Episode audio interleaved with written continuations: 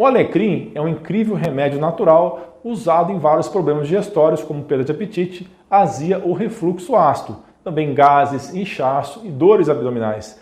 Ainda é capaz de estimular a liberação de fluidos digestivos, incluindo a bile, e auxilia na digestão e atua na absorção de nutrientes. Além de utilizar o alecrim adicionando o tempero em pratos, outra forma interessante de uso é através de infusão em água quente, ou seja, o famoso chazinho.